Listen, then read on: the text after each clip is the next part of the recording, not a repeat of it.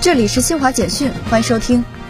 记者三月二号从中国科学院空间应用工程与技术中心获悉，梦天实验舱燃烧科学实验柜日前成功实施首次在轨点火实验，验证了空间站燃烧科学实验系统功能的完备性以及整体实验流程的准确性与科学性，为后续空间科学燃烧实验项目打下良好基础。希腊消防部门三月二号晚发布消息说，日前发生在该国中部城市拉里萨附近的火车相撞事故，死亡人数已升至五十七人，搜救工作预计于三号结束。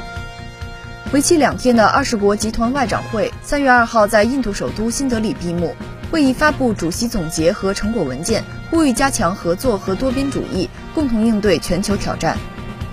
维拉港消息：南太平洋岛国瓦努阿图附近海域三月三号发生六点六级地震，目前没有人员伤亡和财产损失报告。以上由新华社记者为您报道。